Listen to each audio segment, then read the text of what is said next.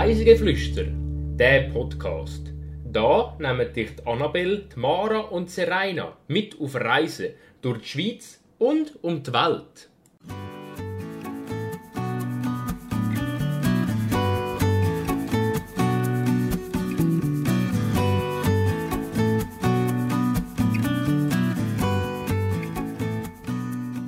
Hashtag über die Grenze raus, Spezialfolge. Eine Stadt mit etlichen Kanälen und vielen verschlungenen Gässli. Diese Woche entführen wir euch auf Venedig. Herzlich willkommen zu der neuen Spezialfolge über die Grenze raus.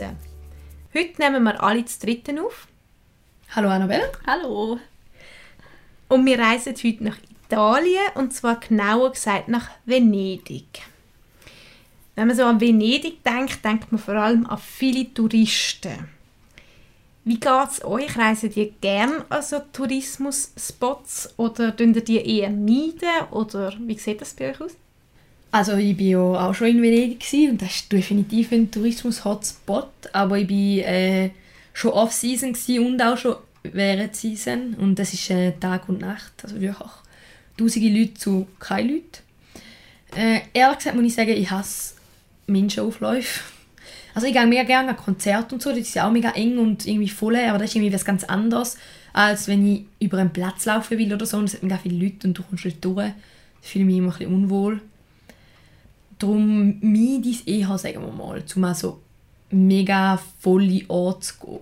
Aber irgendwo ist halt so, man will es einfach gesehen haben, oder? Es sind dann auch so Orte, wo man irgendwie einfach will gesehen haben und dann tut man das sich vielleicht auch einfach mal an für einen Tag. Ja, mir geht es mega ähnlich. Also ich bin auch jemand, der grundsätzlich lieber so Sachen meidet. Also wenn ich nicht muss gehen, dann äh, lieber nicht. Oder eben sonst halt probieren, außerhalb der Saison zu gehen. Das ist immer besser. Ich habe das zum Beispiel mit Wien schon mal gemacht. Im Februar auf Wien ist einfach die beste Idee, die man kann haben kann. Es nützt meistens mega viel. Ähm, ja, aber grundsätzlich finde ich halt auch, meistens gibt es halt einfach auch schöne Orte, wo nicht viele Touristen haben. Und da muss man nicht zwingend gerade an die Orte gehen, wo es halt schon viele Leute hat. Aber ich bin natürlich auch schon mal zu Venedig gewesen. Ja, also ich schließe mich euch eigentlich sehr an. Es ist auch so, also man muss jetzt nicht unbedingt dort her, wo es die meisten Touristen hat, aber eben, es interessiert einen ja auch und es gibt meistens ja auch eben genau etwas Spannendes dort und dann geht man auch manchmal eben halt auch während der Saison und ja, es ergibt sich dann halt so. Ich muss sagen, Venedig ist auch sehr einzigartig. Und ich war ja auch schon während der Saison, gewesen, weil ich nicht eigentlich in Venedig selber war und man dann im Sommer da war und man entschlossen man ist gerade so näher und man macht es jetzt gerade auch noch. Und es ist ja auch wirklich eine sehr schöne Stadt. Also ich Mhm. finde, es lohnt sich vielleicht auch, um die Touristenmasse auf sich zu nehmen, beziehungsweise man kann dem auch ein bisschen ausweichen, jetzt bei Venedig, wenn man zum Beispiel früh am Morgen geht oder eher spät am Abend, wenn nicht mehr so viele Schiffe liegen, Genau, dann hat es schon viel weniger Leute. das stimmt, ja.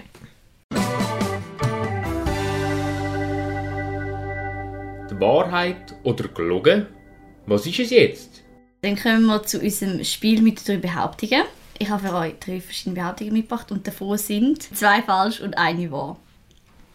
Die erste Behauptung ist, in Venedig findet man die schmalste Straße der Welt und zwar ist die nur 53 cm breit. Die zweite Behauptung, 1562 ist veranlasst worden, dass alle Gondeln einheitlich schwarz sein müssen. Und die dritte Behauptung ist noch, man darf theoretisch mit dem Velo durch die Stadt fahren, aber das tun nur sehr wenig Leute, weil es hat halt mega viele Leute und darum ist es recht gefährlich. Also eine ist wahr. Eine ist wahr und zwei sind falsch. Also das mit der dünnsten Straße, Straße ist gesehen, oder? Ja, genau, die Schmalstraße. Ah, habe ich das Gefühl, das weiß, kenne ich, aber es ist nicht in Venedig. Ich bin jetzt nicht sicher, ob es Holland oder Deutschland ist. Also das würde ich ausschliessen. Aber bei den anderen zwei weiß ich es nicht so richtig. Also, ich versuche mich gerade daran zu erinnern, ob ich eine Gondel gesehen habe in einer anderen Farbe. Stimmt. Es ist schwierig zu sagen, also es ist viel schwarze. Aber ich habe gemeint, ich habe auch braune gesehen. Und darum würde ich sagen, das ist falsch. Und dann wäre dementsprechend richtig, dass man auch darf mit dem Velo fahren Und ich bin mir auch ziemlich sicher, dass ich in Venedig Velos gesehen habe.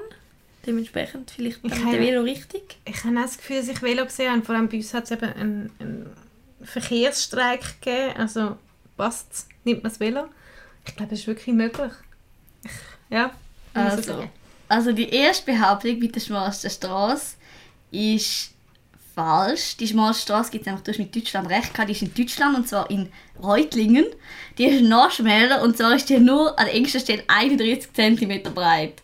Und das ist anscheinend die schmalste Straße der Welt. Okay. Die zweite Behauptung, dass die Gondel einheitlich schwarz sein müssen, ist wahr. Äh, ich weiß ehrlich gesagt nicht ganz, ob es heute immer noch so ist, weil du gesagt hast, du hast vielleicht Bruni oder so gesehen. Ähm, aber es hat jedenfalls die äh, Regel mal gegeben und die ist eigentlich, glaube ich, bis heute noch gültig. Also es kann auch sein, dass ich nur... Nein, aber ich habe auch überlegt und ich habe auch gemeint, ich habe Gondel in anderen Farben gesehen. Aber keine Garantie, ich habe es wirklich nicht ganz herausgefunden. Also ich habe mir vorher überlegt, sie sind rot, aber nein, es ist eigentlich nur die typischen Küssis drin, die Genau, rot sind. ja. Und darum denkst du zuerst, die Gondeln müssen rot sein. Aber nein, es ist schwarz. Ja. Und äh, die dritte Behauptung ist tatsächlich falsch. Eigentlich, also so wie ich herausgefunden habe, ist Velofahren in, in der Altstadt von Venedig verboten. Okay. Das ist anscheinend mal so beschlossen worden, weil es zu gefährlich ist, halt wegen der vielen Leute. Oder wegen der... Ja, zu meinem Kanal kann ja vielleicht. Ja. genau. Ganz kurz ein paar Fakten. Das historische Stadtzentrum von Venedig besteht aus 118 kleinen Inseln und ist durch mehr als 400 Brücken miteinander verbunden und bildet so ein zusammenhängendes Stadtgebiet. Venedig hat momentan rund 360.000 Einwohner und die Einwohner von Venedig werden Venezianer genannt. Die Venezianer sind überwiegend katholisch. Ihres Oberhaupt ist der Patriarch von Venedig und da schon seit 1457. 2012 sind von 376.000 Einwohnern gut 350.000 Einwohner katholisch gewesen und somit ungefähr 93 Prozent. Der Schutzpatron der Venezianer ist der Markus. Nach französisch und österreichischer Herrschaft zwischen 1798 und 1866 ist Venedig ein Teil von Italien geworden. Venedig und äh, die Lagune von Venedig stehen seit 1987 auf der UNESCO-Weltkulturerbliste. Biennale von Venedig gilt als wichtigste internationale Kunstausstellung und wird seit 1895 alle zwei Jahre ausgetragen. Es sind schon mehr als 23 Filme und Serien in Venedig gedreht worden, darunter auch zwei James Bond-Filme. Jetzt kommen wir zu unseren drei Reiseberichten. Ich persönlich bin schon mehrmals in Venedig gewesen und dabei habe ich zwei verschiedene Arten von Anreisen getestet. Einmal sind wir, wo ich noch jünger war, mit dem Auto bis nach Venedig gefahren, von der Schweiz aus. Und haben das Auto dann in einem Parkhaus in der Nähe vom Bahnhof parkiert. Äh, man fährt dort, wo auch der Zug drüber fährt, über eine Brücke zu der Insel Venedig. Und dann kann man dort gerade bei einem Parkhaus das Auto abstellen, weil Venedig ja autofrei ist. Die andere Mal, wo ich schon war, bin, bin ich jeweils in Italien, in der Meerzunge bei Cavallino in der Ferien gewesen. Und wir haben jeweils einen Tagesausflug nach Venedig gemacht. Und dann kann man einfach von Cavallino mit der Fähre aus auf Venedig überfahren und dann kommt man dort gerade beim Markusplatz an. Welche Reiseort hast du angenehmer gefunden? Das Ding ist, bis auf Italien eben bin ich beides Mal mit dem Auto gefahren, oder? Also einmal sind wir mit dem Auto bis auf, also wir sind einmal dort campen, das heisst, wir sind mit unserem Auto dort runtergefahren, haben dort zeltet und dann bin ich ja zweimal eigentlich weit mit dem Auto gefahren. Ja, also ich persönlich kann jetzt nichts gegen Autofahren, ich finde es eigentlich nur, es ist angenehm, oder, wenn du, also es ist halt immer recht voll gewesen, oder, weil wir sind in der Familie und es hat viel Zeug gehabt von unserem Campingstuff, oder? Und äh, dann ist es halt immer recht voll gewesen, aber eigentlich bin ich immer da ein bisschen gewöhnt, dass wir halt viel mit dem Auto gegangen sind, weil wir einen Hund hatten. Und mit dem, unser Hund hat überhaupt nicht gerne öffentliche Verkehrsmittel gehabt. Also ist Zugfahren irgendwie wie Mhm. außen vor gewesen, weil dann hat er wirklich, also nur schon wenn man mit ihm auf St. Gallen gefahren ist, ist es ein Horror gewesen, weil er hat die ganze bellt. Und ich hätte nicht wollen mit dem bis auf Italien fahren, wenn ich ehrlich bin. Und im Auto habe ich mich immer sehr wohl gefühlt und ist immer ganz gut gegangen. Und darum sind wir halt viel mit dem Auto in die Ferien. Und es ist auch, ich finde es noch angenehm, man kann anhalten, wenn man will anhalten und ja. Aber ich muss sagen, ähm, es hat mir eigentlich fast besser gefallen, denn so von Cavallino mit der Fähre überfahren, weil es recht cool war, um einfach noch so Venedig ein von außen zu sehen oder mit dem Schiff. Der Nachteil ist aber, dass man beim Markusplatz ankommt und da ist der Touristen-Hotspot und man ist einfach schon voll im Getümmel inne und wenn man eben dort beim Bahnhof ankommt, dort hat es viel weniger Touristen und ist nicht so überlaufen. Und es ist dann ein bisschen angenehmer, zum drin reinzukommen, finde ich. Aber sonst hat es für mich jetzt nicht so einen grossen Unterschied gemacht. Und beim Parkhaus haben wir gross müssen warten oder hat es genügend Platz gehabt? Weißt du das noch? Äh, man kann gerade reinfahren. Ich glaube auch, dass es nicht so typisch ist, dass Leute mit dem Auto auf Venedig fahren. Drum, also es, hat ein riesiges Parkhaus, also das Parkhaus ist wirklich riesig, es hat ganz viele Stöcke gehabt. Es hat schon ein paar Autos gehabt, aber jetzt nicht, also man nicht warten oder so. Okay. Ich kann nur so ein bisschen in Erinnerung, ich bin mir nicht ganz sicher, dass wir dort eben auf dieser Straße, also auf dieser Brücke entlang sind mit dem Zug. Und ich gemeint habe, die Autos sind neben uns eben schon gestanden, bis das Parkhaus voll war. Und darum hat mich jetzt Wunder genommen, wie ihr das erlebt habt. Aber in dem Fall ist das nicht so typisch, sondern eher, dass es eigentlich nicht Platz hat. Also ich kann das jetzt nicht garantieren, weil ich glaube, wo wir mit dem Auto bis auf Venedig reingefahren sind, sind wir nicht in der Saison dort gewesen. Okay. Und dann hat es natürlich Platz gehabt, aber ich weiß natürlich nicht, wie das ist, wenn es äh, im Hochsommer. Okay. Ja, und dann das historische Stadtzentrum von Venedig ist in sieben Bezirke aufgeteilt. Und der Markusplatz der befindet sich im Bezirk San Marco. Da ist äh, der bestbesuchteste Bezirk, also dort hat es am meisten Touristen, weil dort befindet sich auch noch der Dogenpalast und der Dom und auch ganz viele andere touristische Attraktionen, wie zum Beispiel die grosse Steinbrücke über den Canal Grande, die Rialto-Brücke. Und da ist eine große Brücke, die 48 Meter lang ist und 22 Meter breit. Und das hat etwa drei Jahre gedauert, bis sie die grosse Brücke fertig hatten. Und an dieser Brücke machen auch ganz viele Bärli Fotos oder es auch Schlössli bei dieser Brücke. Und es ist einfach so eine wirklich beliebte Touristenregion, der Bezirk San Marco. Äh, es lohnt sich auch, äh, um äh, den Bezirk anzuschauen, weil es ist sehr interessant, aber es ist wirklich sehr überlaufen. Eine andere Brücke, die es auch noch in diesem Bezirk gibt, ist die Seufzerbrücke. Die Brücke geht vom Dogenpalast über zum neuen Gefängnis. Und man sagt der so Seufzerbrücke, weil ja, die Leute seufzen, die über müssen, oder weil sie jetzt ins Gefängnis kommen. Ist das die Brücke, wo, man, wo nur so ein kleines, wie ein kleines Fenster hat?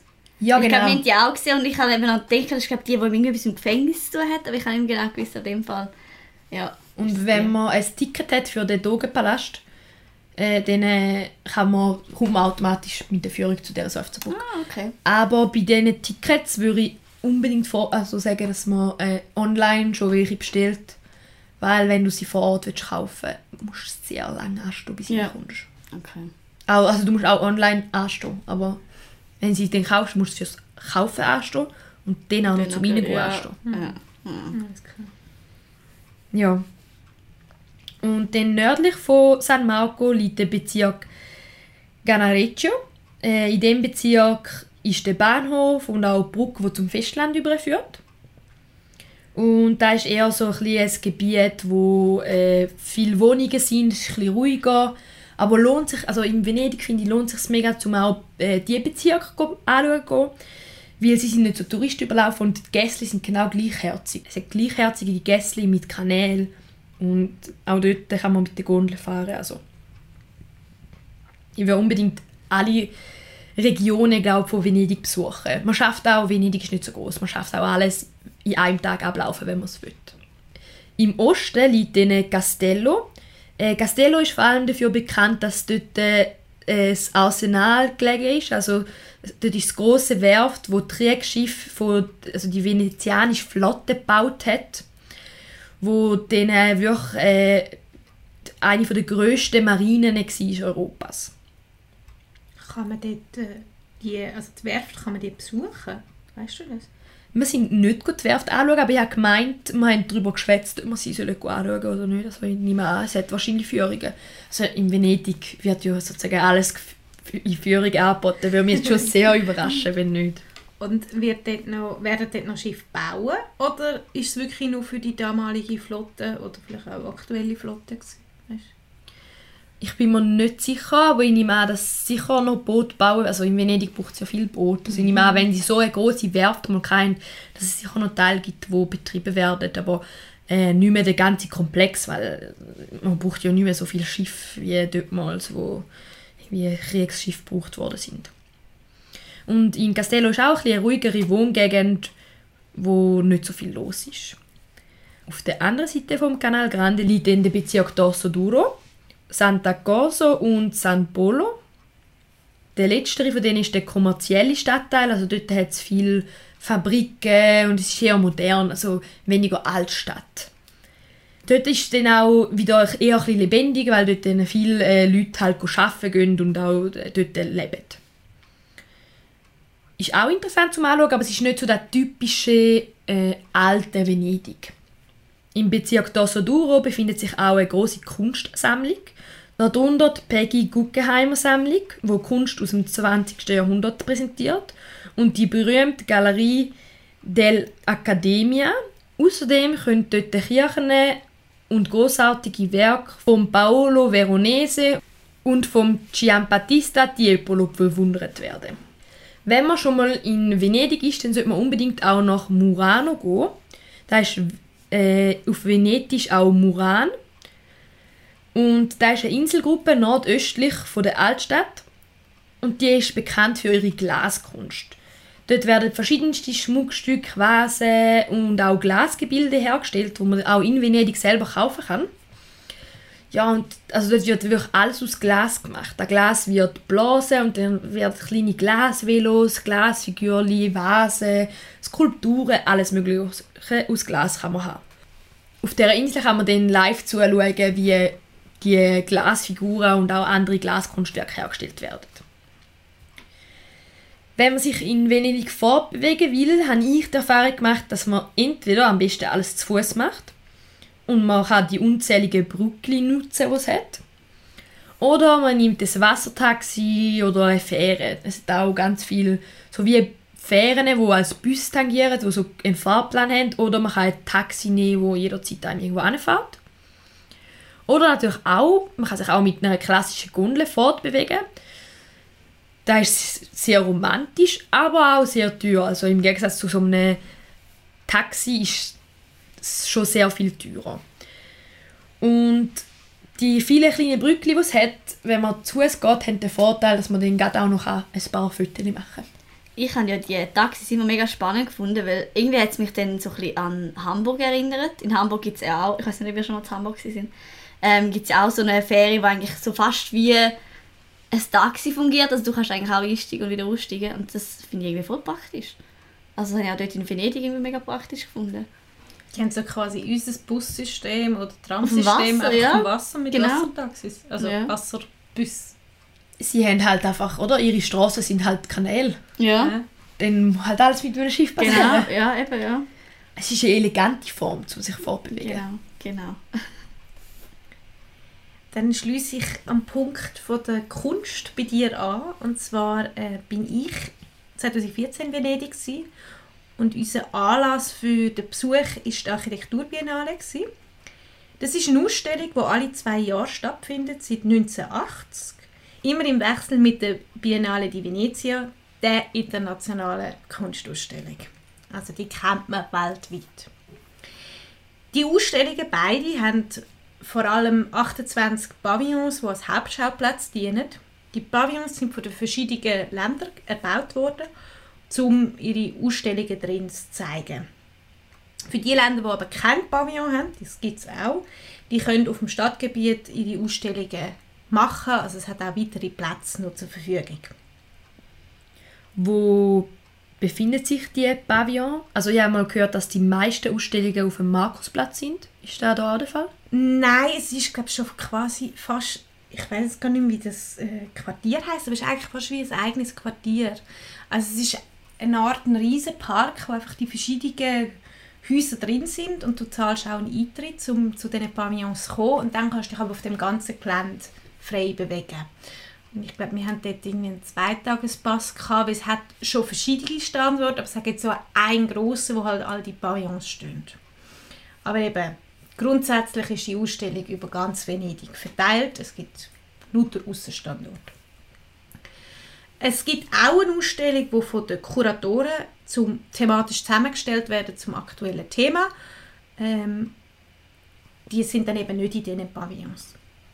Die Schweiz nimmt schon seit 1920 an der Kunstbiennale teil. Der Pavillon von der Schweiz ist vom Architekt Bruno Giacometti erbaut worden und 1952 eingeweiht worden. Seit 1932 nutzt die Schweiz aber auch ein Pavillon auf der Insel St. Helena.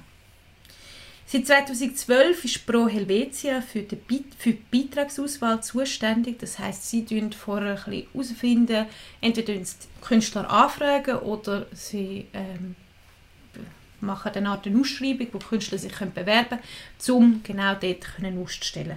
Was natürlich eine riesige Ehre ist für die Künstler. Und es haben dort eben auch schon sehr viele grosse Künstler ausgestellt, wie Peter Fischli und David Weiss, Sophie Teuber-Arp, Max Bill, Markus Rätz, Roman Signer, Pippi Lotti-Rist, eine Unzahl mehr. Die Architekturbiennale ist jeweils von Anfang Juni bis Ende November. Also man kann sich ein bisschen einteilen, wenn man gehen will. Also man kann sowieso nicht die ganze Zeit dort sein. Wir sind an der 14. internationalen Architekturausstellung im 2014 und dazu mal ist der Leiter der niederländische Architekt Rem Koolhaas.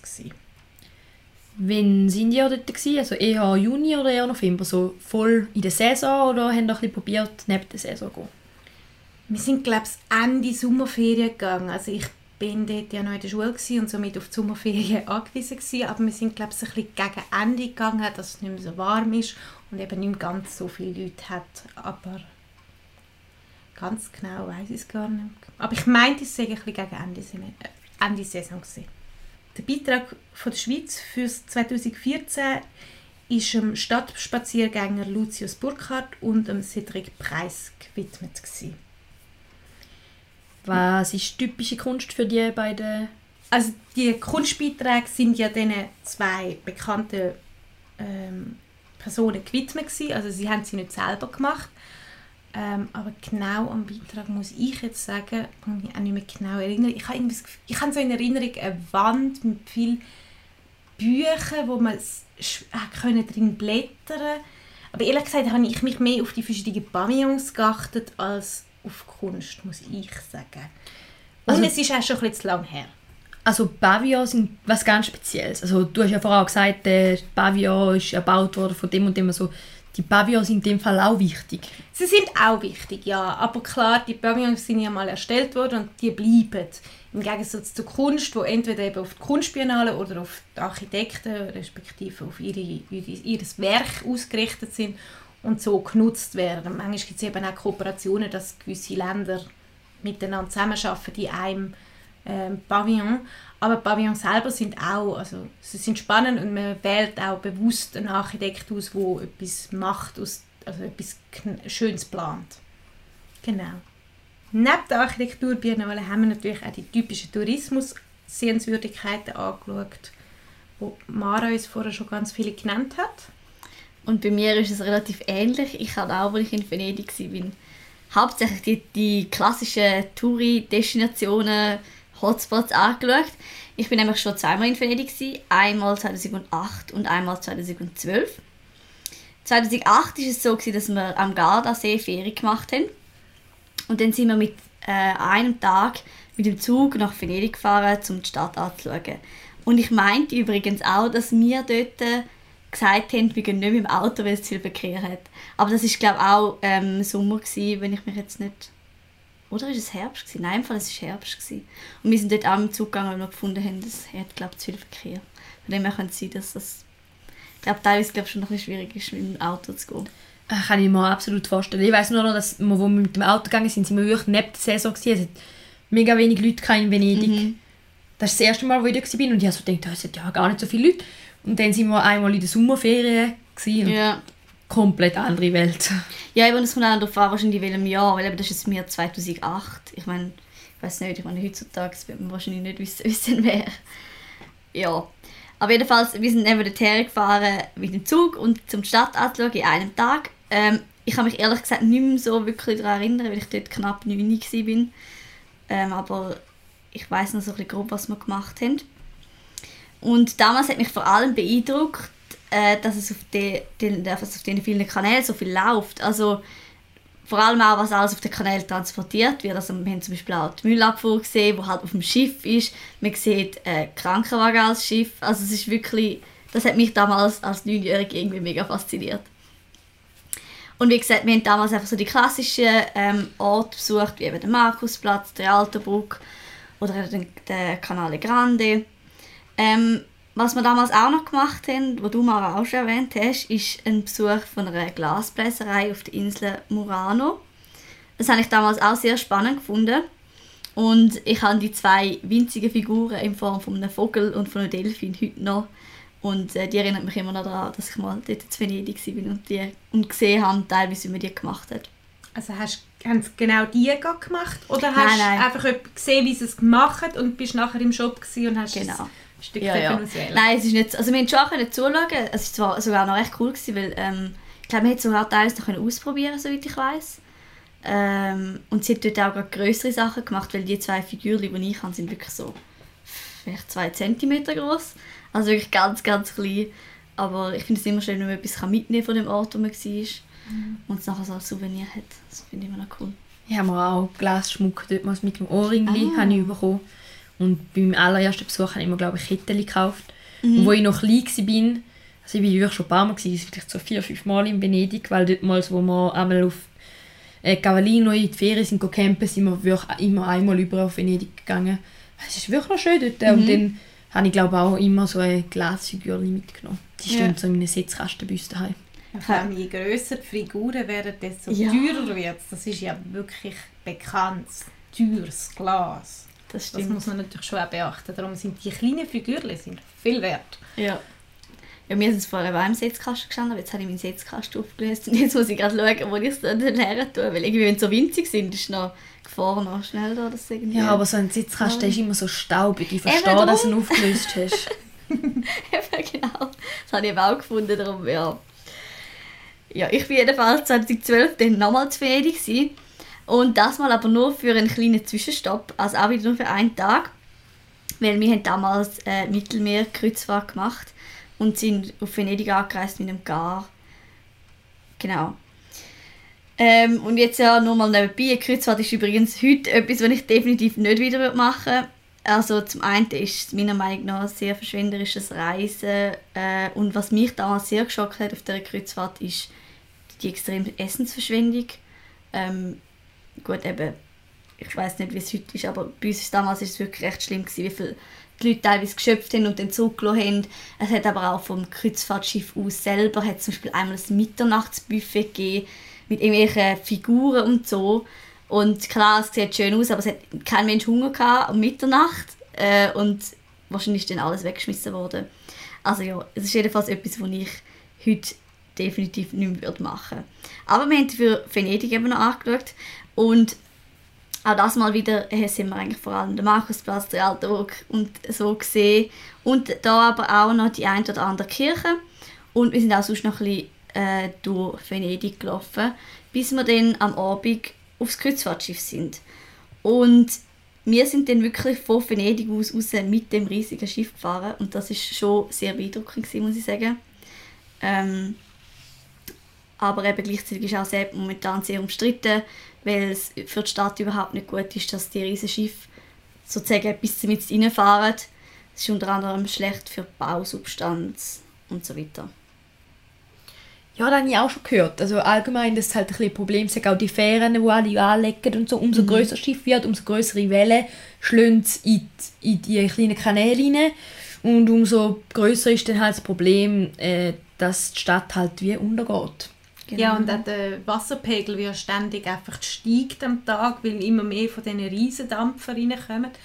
Und da verstehe ich sehr gut, dass die Venezianer sagen, wir wollen, dass die außerhalb ähm, warten, oder besser gesagt, nicht auch noch in die Stadt müssen reinfahren müssen. Weil Mhm. man muss es, also Kreuzfahrtschiffsreisen sind ja wirklich gemütliche Reisen.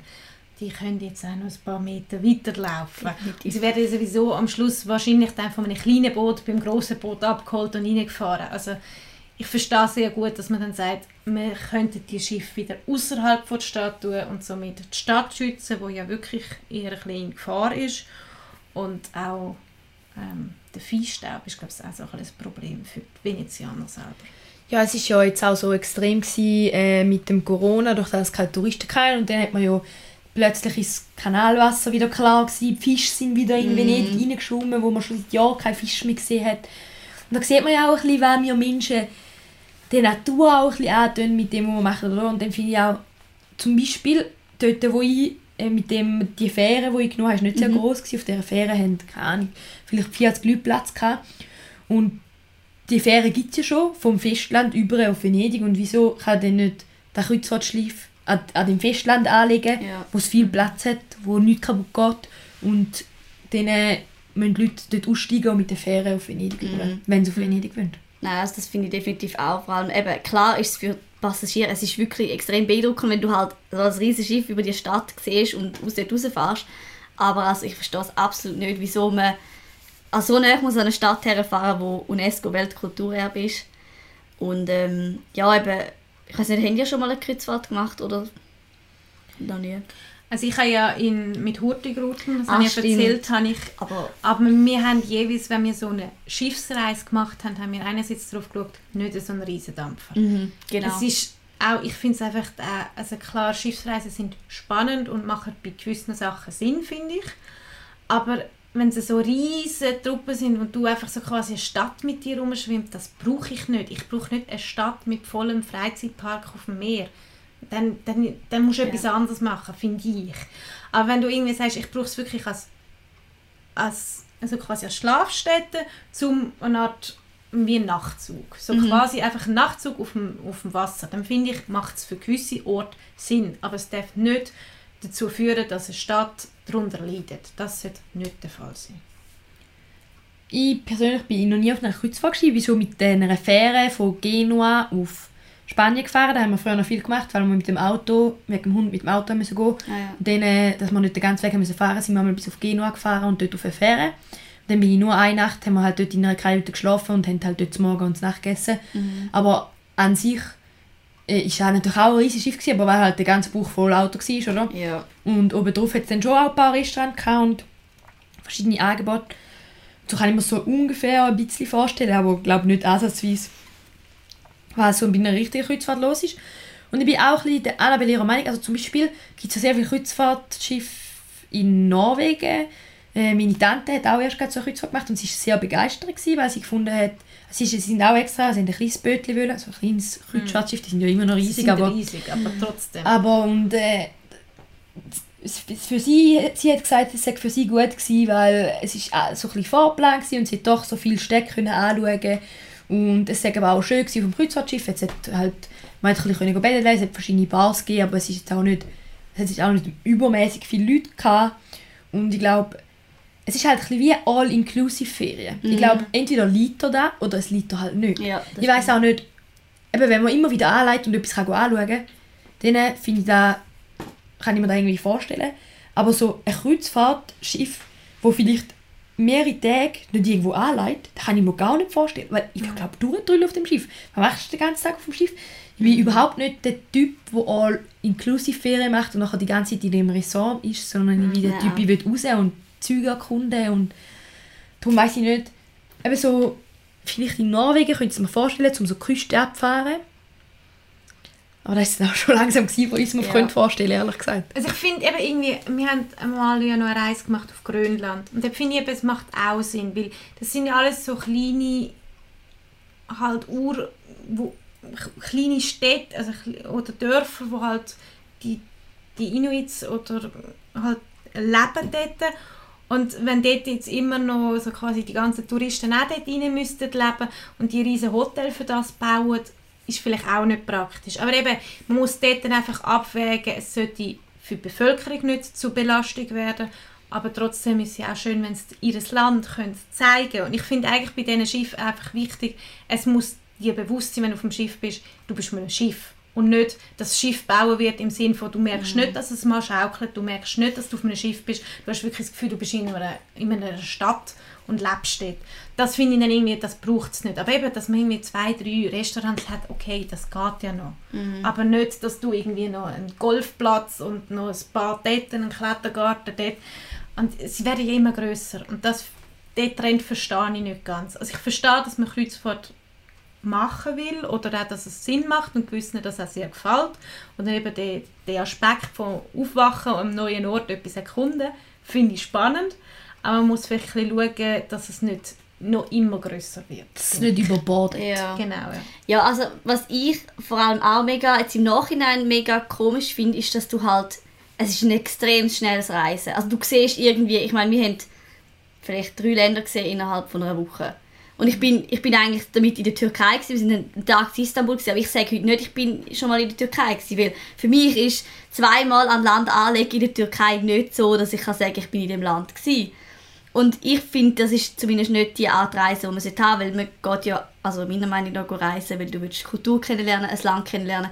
Und wenn du in einem Kreuzfahrtschiff mit so einem riesigen zumindest irgendwo anleihst, schnell die Stadt überschwemmst unter Umständen, wieder zurück aufs Schiff gehst, du lernst, du siehst eigentlich nichts. Du bekommst vor allem nichts von den Einwohnern Nein, oder von der. Kultur Wirklich oder nicht. so mit. Oder auch von der Essenskultur. Du kannst ja nicht essen vor Ort, weil du hast ja alles auf dem Schiff. Oder meistens machst du ja dann noch irgendeine Tour, die das Schiff vorgeben. Genau. Und das finde ich, das muss man dann wenn schon ein bisschen durchbrechen und sagen, nein, ich will das bewusst nicht, wenn man muss so ein grosses Schiff nehmen oder dann eben ein kleines Aber Schiff es ist im. Fall schwierig, das zu durchbrechen, weil Das zum ist so, einen, wir haben, glaub, wir haben zwar nur einmal so eine Tour gemacht, die vom Kreuzfahrtschiff aus war, aber auch sonst, ich meine, du kommst wie fast nicht weg dort, weil du musst am Abend wieder um 6 Uhr musst ja wieder bei dem Schiff sein und Genau.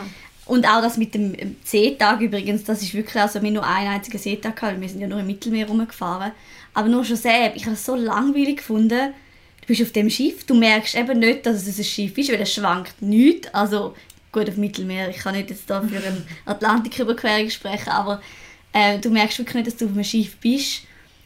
Ja, und halt einfach die Leute, die dort sind, sind halt so gar nicht meine Art von Leuten. Also, Aber ich glaube auch, dass das halt ein ganz anderes Reisen ist. Eben, das sind so, Ja. Wenn du gerne all-inclusive reist, kann ich mir auch vorstellen, dass du gerne Kreuzfahrten, oder, zum Beispiel alte Leute machen ja auch gerne Kreuzfahrten, Ja. weil für die vielleicht nicht mehr möglich ist, zum so, sonst so ferne Länder bereisen oder so, Das weil stimmt, sie ja. die Infrastruktur brauchen von einem Kreuzfahrtschiff sozusagen, wo sie können jederzeit aufs WC und, und, und auch andere jederzeit das Essen und irgendwie das ist ein ganz anderes Klientel. Wir Mhm. sind halt noch jung und wollen etwas erleben und wollen Pep und wollen selber machen und dann fühlt man sich vielleicht in dieser Umgebung nicht so wohl und es gibt halt das Klientel, wo Kreuzfahrtschiff mega, mega gut findet. ja, das stimmt. Ja. also ich will wirklich sagen, es gibt viele Punkte, die dafür sprechen, es gibt aber auch viele Punkte, die dagegen sprechen. Man muss, ich glaube, auch wirklich langsam ein bisschen schauen, dass nichts davon überbordet und dass es äh, auch in dieser Industrie halt, dass die Industrie besteht, das macht Sinn für viele Leute und das ist ja auch gut so, aber irgendwie es sollte trotzdem für alle aufgehen und darum eben auch für die Venezianer, es sollte nicht sie bedrohen in ihrer Existenz. Das finde ich ist ein wichtiger Punkt. Ja, es ist halt ein bisschen wie mit allen Reisen, oder? Äh, Zugreise hat seine Vor- und Nachteile, Flugreise hat seine Vor- und Nachteile und auch eine Kreuzfahrt hat seine Vor- und Nachteile. Ich muss ehrlich sagen auch, wenn ich eine Kreuzfahrt machen würde, dann bräuchte ich aber eine, die es nicht schaukelt, wenn es sich drinnen... Wenn man drinnen so, nein, beziehungsweise ich bin mit... Wo ich auf Norwegen bin, bin ich mit einer Fähre von Dänemark auf Norwegen und an einem Tag haben wir uraue See gehabt. Es hat wirklich gewählt. Und ich war vorher noch nie in meinem Leben seekrank. Gewesen. Aber wenn du dort... Und dann sind wir dort reingehockt. Dort innen sieht es aus, als wärst du in einem Einkaufszentrum. Dann Und wackelt plötzlich wackelt es, wenn du Ja, laufst. ja, und das habe ich gar nicht vertraut. Und dann habe ich raus müssen. Und draussen, wo ich aufs Meer schauen konnte, ist es auch wieder gegangen. Mhm. Aber ich denke, weil das auch der Grund ist, ich, wenn dann eben alles so aussieht wie ein Hotel von innen, darf es eben glaube ich nicht wackeln, weil ich glaube, dann wären alle eher und dann wären alle draussen auf der Reling und wären so... Ja, das ist wirklich so. und Fisch füttern. Ja. Venedig ist eben halt wirklich eine der meistbesuchtesten Städte von Europa. Und durchschnittlich jeder Dritt, der dort rumläuft, ist ein Tourist. Das kann man so grob sagen. Und die Stadt hat 30 Millionen Besucherinnen pro Jahr. Wahrscheinlich dieses Jahr sind es ein bisschen weniger gewesen, aber sonst im Durchschnitt ist das so die Zahl. Und geplant ist jetzt, ein Eintrittsgeld für Besucherinnen zu machen. Das hätte eigentlich, glaube ich, diesen Sommer sollen, ähm, realisiert werden, aber durch Corona und alles hat man das wahrscheinlich nicht gemacht. Ähm, ja, und es ist halt so die Frage, ob das etwas bringt. Ich finde es recht spannend, weil ich bin zum Beispiel mal in Vietnam in der Stadt Hoi An. Das, die steht auch auf der UNESCO Weltkulturerbeliste und dort zahlt man auch einen Eintrittspreis. Du hast aber dann mit dem Eintrittspreis noch fünf Sehenswürdigkeiten inbegriffen. Das heißt, du kannst dann noch fünf Sachen anschauen. Und im Prinzip, also im ersten Moment, wo ich dort war, habe ich so gefunden, wieso zahlt man jetzt Eintritt für eine Stadt? Auf der anderen Seite, wenn man es jetzt mit Venedig vergleicht, muss man sagen, es macht vielleicht schon Sinn. Weil wer weiß eben, wie die Stadt sonst in 10, 20, 30 Jahren aussieht, wenn man so weitermacht, wie es jetzt gerade ist. Ja, wenn man denkt, dass 360'000 Leute dort leben und 30 Millionen Mhm. auf Besuch kommen, sind das schon extreme Dimensionen. Es ist halt ein schöner Ort und das Problem ist immer, ja, wie halten wir Leute davon ab, um einen schönen Ort zu besuchen? Mhm. Das Es ist halt ist die ja Frage. schön, dass, dass es eben so viele Interessen an der Ja. Stadt hat, aber wie tut man das Ganze abwägen, ist halt nicht einfach. Ja. Ja, wie tut man Übertourismus verhindern? Es gibt Länder, die machen das mit den Visas, wo, Mhm. wo, wo keine Visas ausstellen und so, so ein bisschen versuchen zu regulieren, dass nicht zu viele Leute reinkommen. Aber gerade im europäischen Raum hast du sowieso keine Chance, weil theoretisch könnte ganz Europa sagen, wir gehen jetzt heute auf Venedig und es gibt nirgends eine Grenze, wo sie davon aufhalten Ja. Ja, Mit Venezianer einfach die Brücke schliessen, dann ist das Problem gelöst. die kommen alle mit dem Boot. Ja. Ja, nein. Ich wüsste jetzt auch nicht ganz, wie man das Problem lösen soll. Also ich meine, Venedig ist ja schon ein teures Pflaster und durch das haben sie es ja schon ein bisschen versucht. Mhm. Aber es scheint den Touristen einfach egal zu sein, wenn sie, weiß auch nicht, 30 Euro für ihre Kirche reinzahlen. Es ist, glaube ich, einfach auch, es ist ja Ausgangspunkt für viele Kreuzfahrten. Genau. Die ziehen halt auch nochmal. Venedig ist halt einfach eine Stadt für, für, für, für so viel und es ist so bekannt und eben auch durch die vielen Filme wollte einfach dort mal sein und ich glaube fast jeder eben Mhm. ist schon mal in Venedig gewesen oder es steht auf dem Plan Mhm. und es ist auch berechtigt, aber man Ja. muss irgendwie eine Lösung finden, dass für die, die dort leben, es noch eine Stadt bleibt, wo man kann leben und nicht eben wo ausziehen Genau. und es trotzdem irgendwie für Besucher möglich ist, die schöne Stadt auch zu sehen. Mhm. Jetzt noch ganz einen kleinen Geheimtipp. Dann kommen wir noch zu unseren Geheimtipp. Ähm, bei mir ist es so, ich kann jetzt nicht wirklich einen Geheimtipp geben, weil es eben einfach in meinem Fall schon zu lange her ist, dass ich in Venedig war. Aber was ich in der Stadt definitiv kann empfehlen was ich auch schon gesagt habe, ist, dass man nach Murano soll gehen und dort eine Glasbläserei soll besichtigen Das kann man zwar auch in der Schweiz machen, zum Beispiel in Hergiswil gibt es dann auch eine. Aber es ist einfach nicht das Gleiche, weil ich das Gefühl, dass also in Venedig stellen sie auch viel feinere Sachen her, als jetzt hier bei uns in der Schweiz. Mein Geheimtipp ist jetzt auch nicht so ein typischer Geheimtipp. Es ist mehr, dass man eben die Reise vielleicht auf entweder Kunstbiennale oder auf der Architekturbiennale plant, so dass man noch die spezielle und vor allem eben international bekannte Ausstellung kann besuchen äh, Und sonst gilt eben für so Orte, wo es so viele Touristen hat, nehmt nicht einfach den Hauptweg, versucht es mal mit kleinen Gässchen. Meistens sind die fast noch schöner als die Hauptspots. Mein Tipp geht jetzt so ein bisschen in das, was Annabelle gesagt hat, rein. Venedig besteht aus vielen verschiedenen Bezirken und einige sind sehr touristisch und einige nicht so. Und ich würde empfehlen, um in diesen nicht so touristischen Regionen ein bisschen, äh, die Restaurants auszuprobieren, beziehungsweise gibt es in Venedig ganz viele Takeaway-Restaurants für Pasta. Und da kann man zuschauen, wie sie Pasta frisch machen und man kann auswählen, was für eine Pasta-Sorte, ob man jetzt Penne will oder ob man Farfalla will oder was auch immer. Und dann kann man auch aussuchen, ob man jetzt Carbonara, Tomatensauce oder Bolognese oder noch zig andere Soßen drüber will. Und dann kann man so äh, Penne to go mitnehmen. Und dann kann man sich ein schönes Plätzchen suchen, irgendwo an einem Kanal, wo es irgendwie gerade idyllisch wirkt. Und kann dort hinhocken mit seinen Penne to go und kann die geniessen, ein bisschen in Ruhe, ein bisschen abseits vom Trubel. Das kann ich wirklich empfehlen.